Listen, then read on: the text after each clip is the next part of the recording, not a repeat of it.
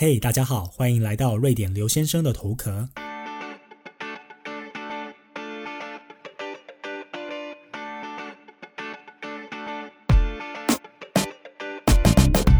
欢迎大家来到这一集节目的播出。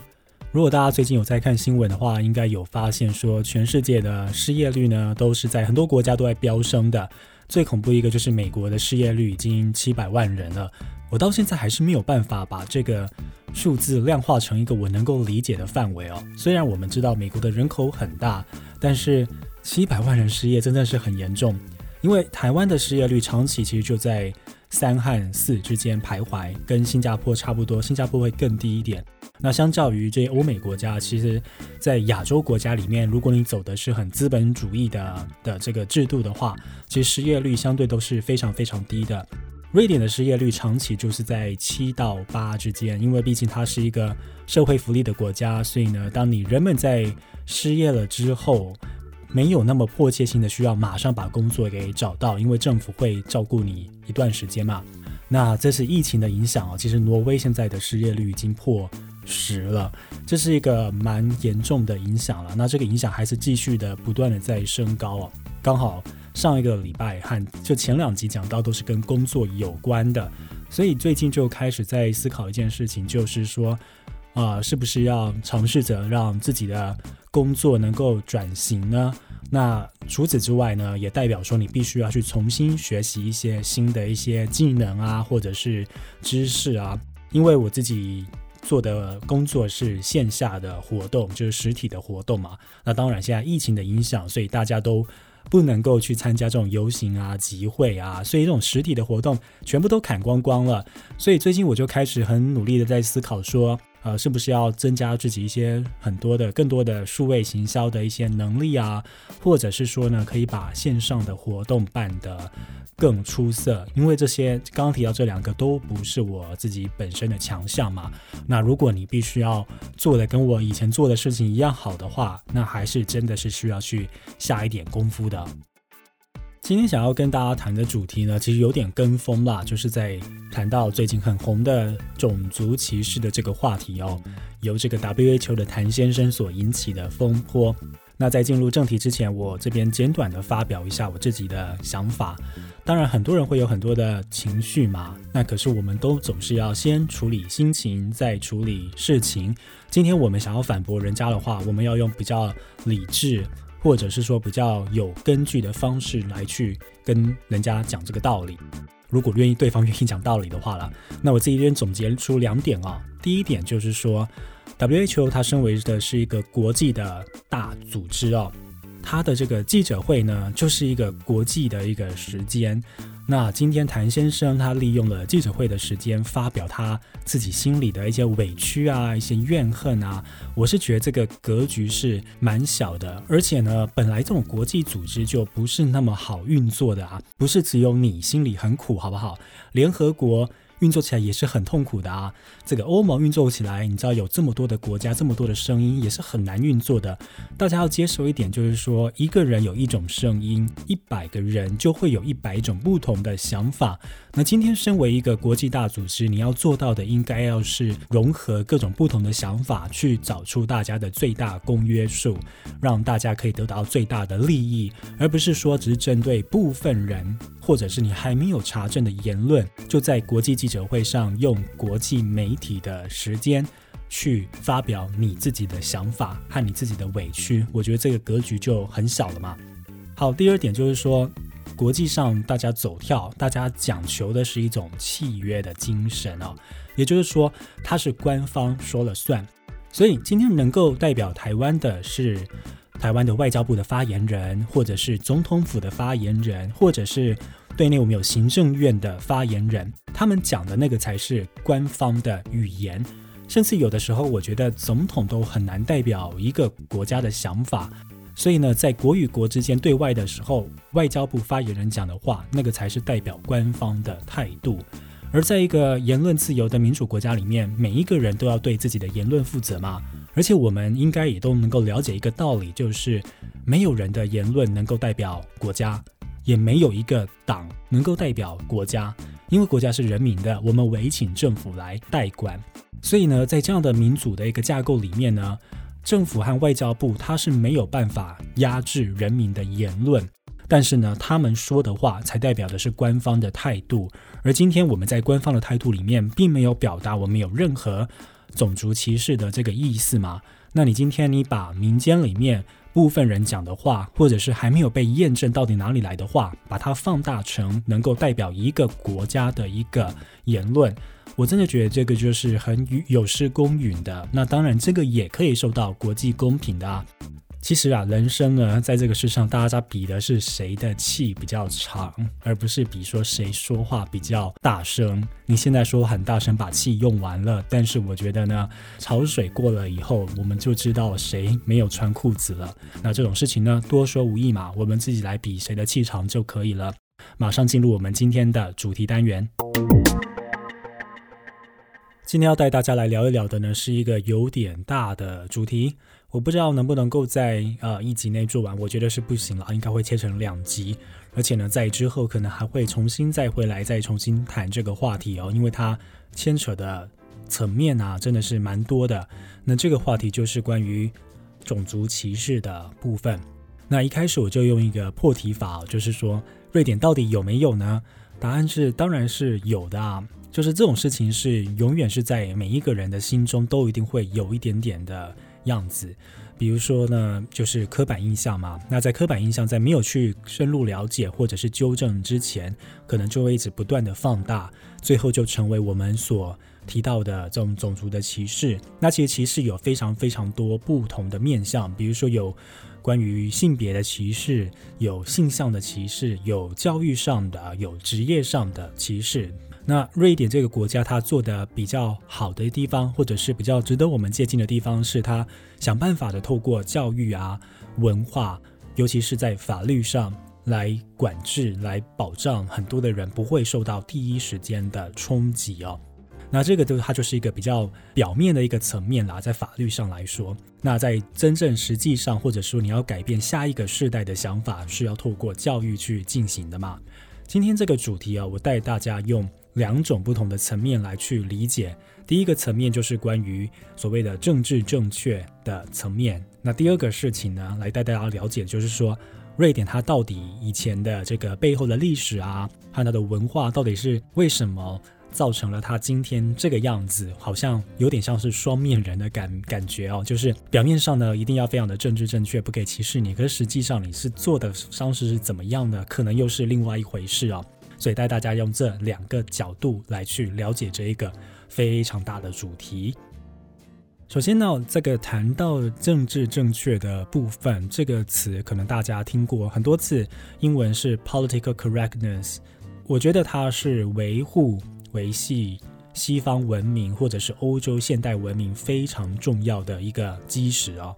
大部分的人都会觉得说它非常的假惺惺啊，但是呢，因为有了政治正确。我们能够在所有的人都达到共识以前，可以运用国家的力量或者是政府的力量去保护那一些部分可能会受到伤害的人群，比如说少数的民族、少数的种族，或者是不同的性向，或者是传统上大家认为好像没那么成功的一些职业哦。那也借此呢，可以给这个社会呢一些缓夹的时间啦。也就是说呢，可以给下一代。我们设立一个榜样，希望所有的曾经的这些委屈啊，还有不公义，能够随着世代的更迭呢，然后慢慢的去消除。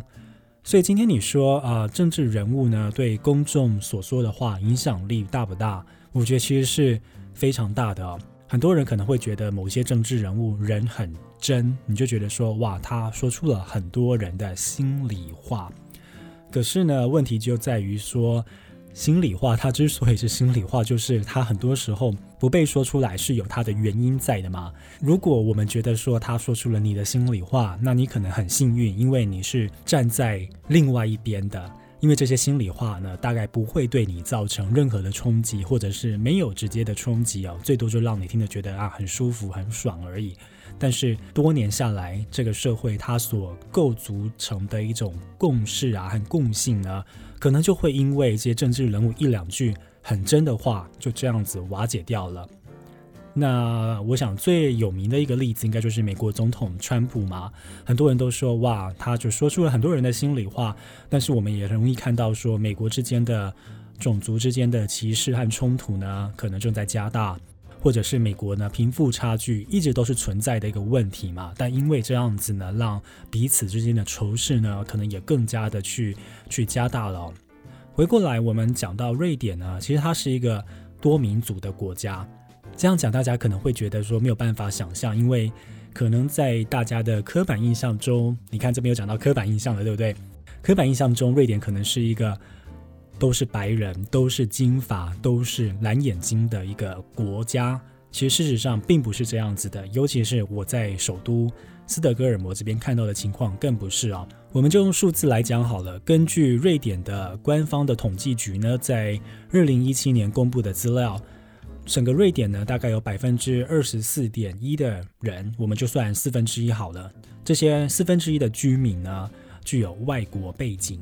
那他的外国背景定义就是说呢，这个人是在外国出生的，或者父母两方都是来自于外国的。这个比例呢，如果你只去看说其中父母一方是外国出生的，这样就好的话，那这个比例会达到全国的三分之一。意思就是说呢，在瑞典这个国家，人口一千万里面有三分之一的人呢是具有外国背景。那当然，这个外国背景里面呢还可以分很多嘛，因为比如说，呃，德国的移民也是外国移民，对不对？那啊，沙地阿拉伯来的移民也是外国移民嘛。所以呢，这个当中其实它的比例呢还是有不一样的，只是说瑞典呢确实因为这样子，它其实是吸收了非常多来自世界各地不同的文化哦。那就我自己身为是一个台湾人的观察来说，当我当年刚来的时候，大概是二零一一年附近的那个时候呢，很多人知道我来自台湾的时候，都说啊，我知道，我有听过，我有听过。但是在深聊之后呢，发现他们所知道的真的非常的少，他们甚至很多人很讶异，就是说我的母语是 Mandarin，就是华语。瑞典人对于亚洲呢是相对的陌生，因为他们大多数的亚洲人呢是来自于泰国。然后呢，泰国人在在瑞典大概有介于七万到八万之间哦，人口非常的多，它是所有的亚裔移民里面最大的一个族群。同时间，每年呢，在瑞典呢有超过四万人跑去泰国玩，就这样泰国和瑞典之间这样往返哦。那这个可以反映在什么地方哦？反映在说，在瑞典呢，我们在考驾照的时候呢。因为瑞典政府要鼓励很多不同国家的移民嘛，然后还要凸显说他对于多元文化做出的贡献，他可以选择除了瑞典语和英语可以考之外，你也可以选择其他一些少数民族的语言，比如说最大宗的有阿拉伯语嘛，还有可能有索马利亚语等等的。那在亚洲的语言里面，泰语是唯一被认可的语言，就是你可以用泰文去。考驾照这件事情，但是你却没有用华文去考驾照的措施哦。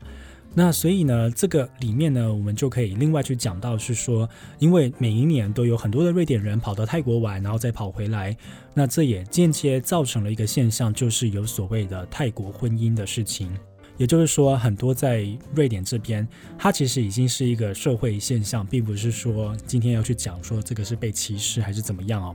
比如说，在瑞典这边，你他可能社会经济地位稍微低一点的白人中年男子，好了，如果他还没有找到伴的话，其实他们很容易呢，就会从泰国呢带女朋友回来同居，所以造成说现在在这个泰国的人口里面，在瑞典人口里面，它的性别比例是有点失衡的。那在这样子的一个情况下，你可能在语言和文化不通的情况下，加上可能双方的教育背景啊，各种方面都有悬殊。很容易呢，就会造成家暴的事件。那很多的泰国女性可能也为了要容忍这个事情，因为毕竟她们要待到一定的年限才可以真正的移民，拿到绿卡成为永久的居民或者是公民嘛。所以很多人也对这个事情是容忍的。又加上说，可能对于语言不通，所以就算你受到家暴，你也不知道去哪里去通报啊。为此呢。泰国在瑞典的大使馆呢，甚至还设立了一个热线，就是让这些泰国女性呢，能够随时拨打这个热线来去诉苦，来去呢通报说他们有受到家暴的这个情况哦。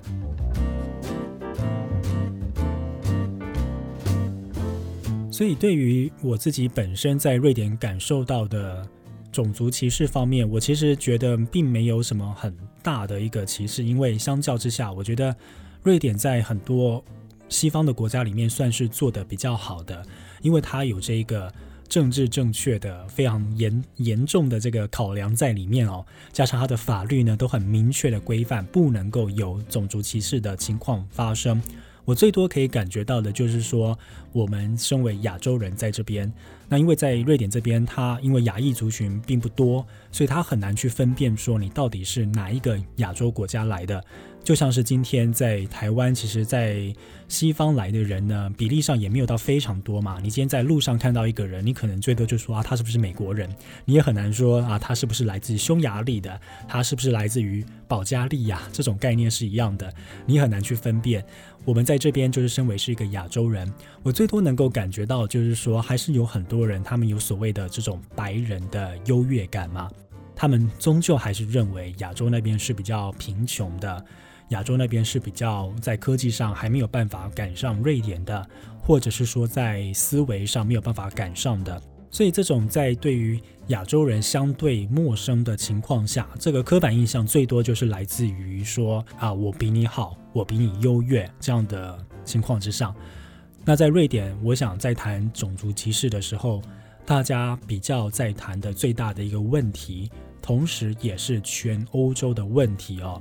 是对于伊斯兰教的穆斯林，或者是来自于中东的国家的这些的移民或者是难民也好，他们所受到的歧视，这个才是目前的主流的歧视。而且呢，看来呢，这个之间的冲突啊和这个刻板印象呢，是有越来越大的趋势。在这么多年下来，其实不见它有慢慢的去舒缓。那这当然也是跟整个国际的情势在变化有关，每一个国家开始都渐渐的往右倾，甚至有些国家极右派的势力呢是已经大到无法抵挡了。那在这样的情况之下呢，每一个国家都会慢慢的开始想要锁国，想要进行保护主义，想要强调自己国内的主流的族群是最优秀的。那渐渐的，这一些因为没有办法克制的因素而流亡到海外的，或流亡到其他国家的这些穆斯林呢，对他们来讲就造成很大的冲突。很多人会把很多的这个事情呢拿去跟九零年代的时候巴尔干半岛那边发生的这种种族屠杀，导致巴尔干半岛那边很多的族群呢流亡到其他国家的这个像现况去比较。但有一个很重要的一点就是。在巴尔干半岛那附近的国家，的确他们有穆斯林的存在，但是他们有很大一部分的人民呢，信仰的宗教是东正教。那东正教和基督教欧洲相对来讲是比较容易融合的，文化的相近度上呢也比较近。可是今天我们在讲这十年来的变化，是基督教的欧洲，或者是天主教东正教的欧洲。要目前要融合的是来自于中东的伊斯兰教回教的族群哦，这当中的这个冲突呢就会比较大一点了，因为呢不仅是种族上不一样，你在宗教上不一样，那你所信仰的和相信的价值哦，到头来这个价值都是相差非常多的。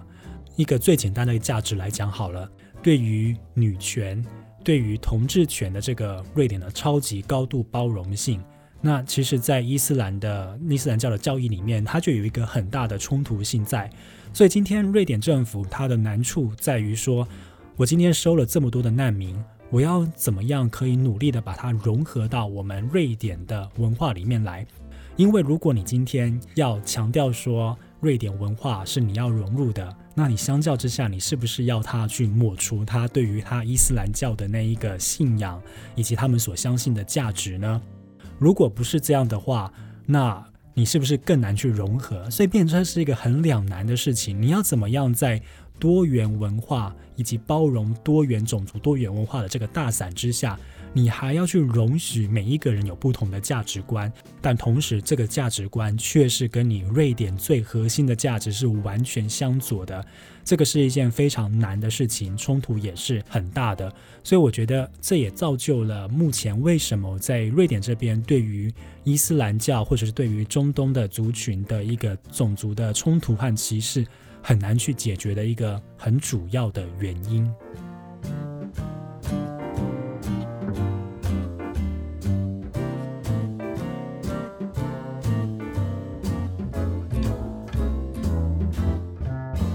回过头来继续来讲说，瑞典的所谓的政治正确，在瑞典这个发挥的这个力量的另外一方面啊，除了刚刚我讲到的，就是说，因为呃，现在瑞典的主流的种族歧视这个问题，还是与聚焦在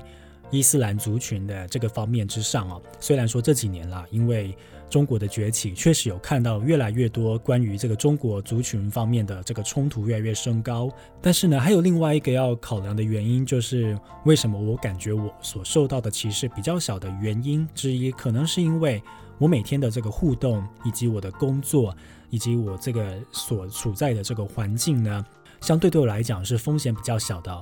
怎么说呢？我觉得，因为我身在的是一个国际的职场里面。在国际的职场里面，很讲求政治正确这个事情，因为当你今天可能有稍微一点点的歧视的想法出来的时候，你不仅是违反了瑞典这个国家的反歧视法，你可能会受到罚则，你同时你可能也已经违反了这个所雇佣你的公司他们设下的一堆的反歧视的法案，所以这个是会非常严重的。所以相较之下，在国际职场里面，可能每一个人假设他的。平均的教育水平可能是比瑞典的平均教育水平是高很多的嘛，又加上他们可能有更多的经验跟更多不同国家的人相处过，然后加上这种种种的法则，大部分的人都是会比较理性的，而且非常小心的去看待这个事情哦。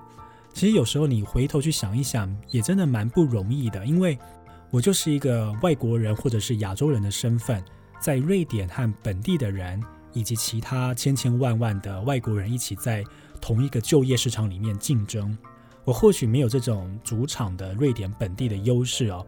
但不管它是有一种国家主导的这种政治正确，或者是说瑞典社会长久以来所培养的平等博爱的精神呢，我知道说我要很努力，但是我也知道说在必要的时候，有法律和国家的正义会保护我，在我可能要受到歧视的时候呢。这些事情呢是可以帮我挺身而出的。那回过头来，你就讲到说，你难道就能够因为这个事情而说瑞典人不会歧视吗？我觉得今天不是有或没有的问题，而是一种程度上的多寡。我们当然不能够以偏概全说啊，所有瑞典都不会这样，因为确实我遇过非常非常多。这种白人优越主义，或者是就是认为瑞典比你优越的这种人哦，其实就在前一阵子，应该是上个礼拜，就是有一位瑞典的朋友就在脸书上面发表了一个让我非常火冒三丈的言论，他就说，希望经过这次疫情之后，全亚洲的人都可以觉醒，不要再吃野生动物了。这个就是看来让人很火大啊。你就是站在一个怎么样的一个角度，我就马上去呛他说。亚洲是一个非常非常大的地理名词，我觉得你要非常的 specific，你要真的要讲出说你想要讲表达是什么。然后他也很大大的回说，那我讲的就是说，希望大家能够更理智啊，然后更和平的去对待世界。我觉得就是说，你今天把这个命题哦开的这么大，然后被别人去指正的时候，你另外用一种四两拨千斤的方式。好在是说底下开始有很多他的朋友也开始去纠正他，马上的去跟他说你这样说是不对的，不对的。然后我就当然不理他，我就把这个事情先放在一边。结果隔天早上回去看的时候呢，他已经把这个文章删掉了。可能基于非常非常多的各方不同的朋友的压力哦。但这也就是以小亏大，他就是一个住在呃有钱的区里面的一个白人的瑞典人。那他就我所知，他的家庭背景是非常好的，所以可能这这种从背景上造就了他就是比较优势的情况下，平常呢，可能在政治正确的掩护之下，他不会秀出他的这个真正的想法。但当今天这个国际的社会开始鼓励大家可以政治不正确的时候，这种事情就出来了。好在是说他身边的人又把他马上的阻止下来。那如果大家有没有想过一个情况？如果他身边的每一个人都这样应和他的话，那是不是这个社会就开始要走到一种临界点去了呢？所以这种很极端的人还是有，但是大多数的人呢，至少他们愿意做到表面的尊重和和谐嘛。也就是说，我不认同你，但是我尊重你，而且我尽量用避免去用不适当的言语啊，或者是词汇来去伤害你。当你至少愿意维持表面的和平和尊重的时候，更有可能去开启更多的对话，去增加彼此的了解，甚至是能够有。这个契机去抚平过往的一些伤害，重新的去前进嘛。在下一集呢，我会再继续告诉大家说，那真正的跟瑞典人相处之后，为什么很多人会觉得说很假？他们有双重标准，它其实背后呢还是有一段跟纳粹有关的这个历史在里面哦。我觉得蛮有趣的这个部分呢，我们下一集呢来带你了解。马上进入我们的最后一个单元。最后一个单元，我们来这边回答大家可能会有的问题。那从上次的节目的留言区呢，目前我挑选出了两个留言。首先第一个呢，这位读者或听众问的是说：“请问瑞典人爱运动吗？都在健身房吗？”我跟你讲，瑞典人真的是超级爱运动，好不好？我真的觉得他们好像随时无时无刻在运动。有时候这种是在办公室那一种很大的同才压力。因为有时候你知道中间的午休时间可能就是一个小时一个小时半，他们就会说：“哎，David，我们现在出去跑个步，或者是说啊，我们要不要去健身房去做一下运动？就是就算是说你可能去健身房，你可能只做了三十分钟的运动，然后你要花十分钟之后再去洗澡啊，重新整理回去上班，然后可能让你最后的吃饭时间只剩下二十分钟好了。他们都觉得说乐此不疲，他们觉得人生而就是要动，而且他们不仅是在健身房里面，就算是在冬天。冰天雪地的时候，很多人都很热衷那种在雪地里面跑步的那种快感哦。因为瑞典人他们是很能够独来独往的，所以他们觉得说无所谓。今天就是外面的大雪呢，浇不熄我想要跑步和运动的这种热血哦。好，第二题是关于说现在疫情这么的严重哦，那很多瑞典人都被迫待在家，但是不是对瑞典人的影响很小呢？因为毕竟瑞典人好像本来就很喜欢家啊。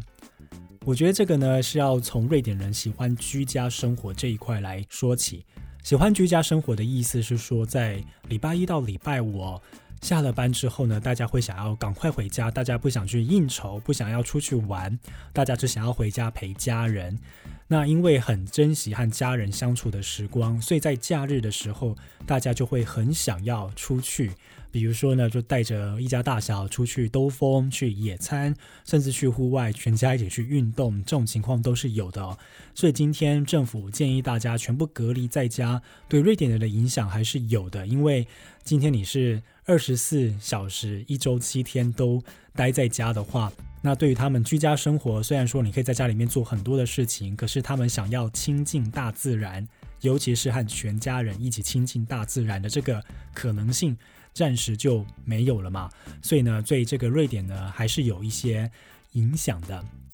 好的，那今天的节目呢，就到此结束喽。下一集我会继续带大家探讨瑞典种族歧视的问题。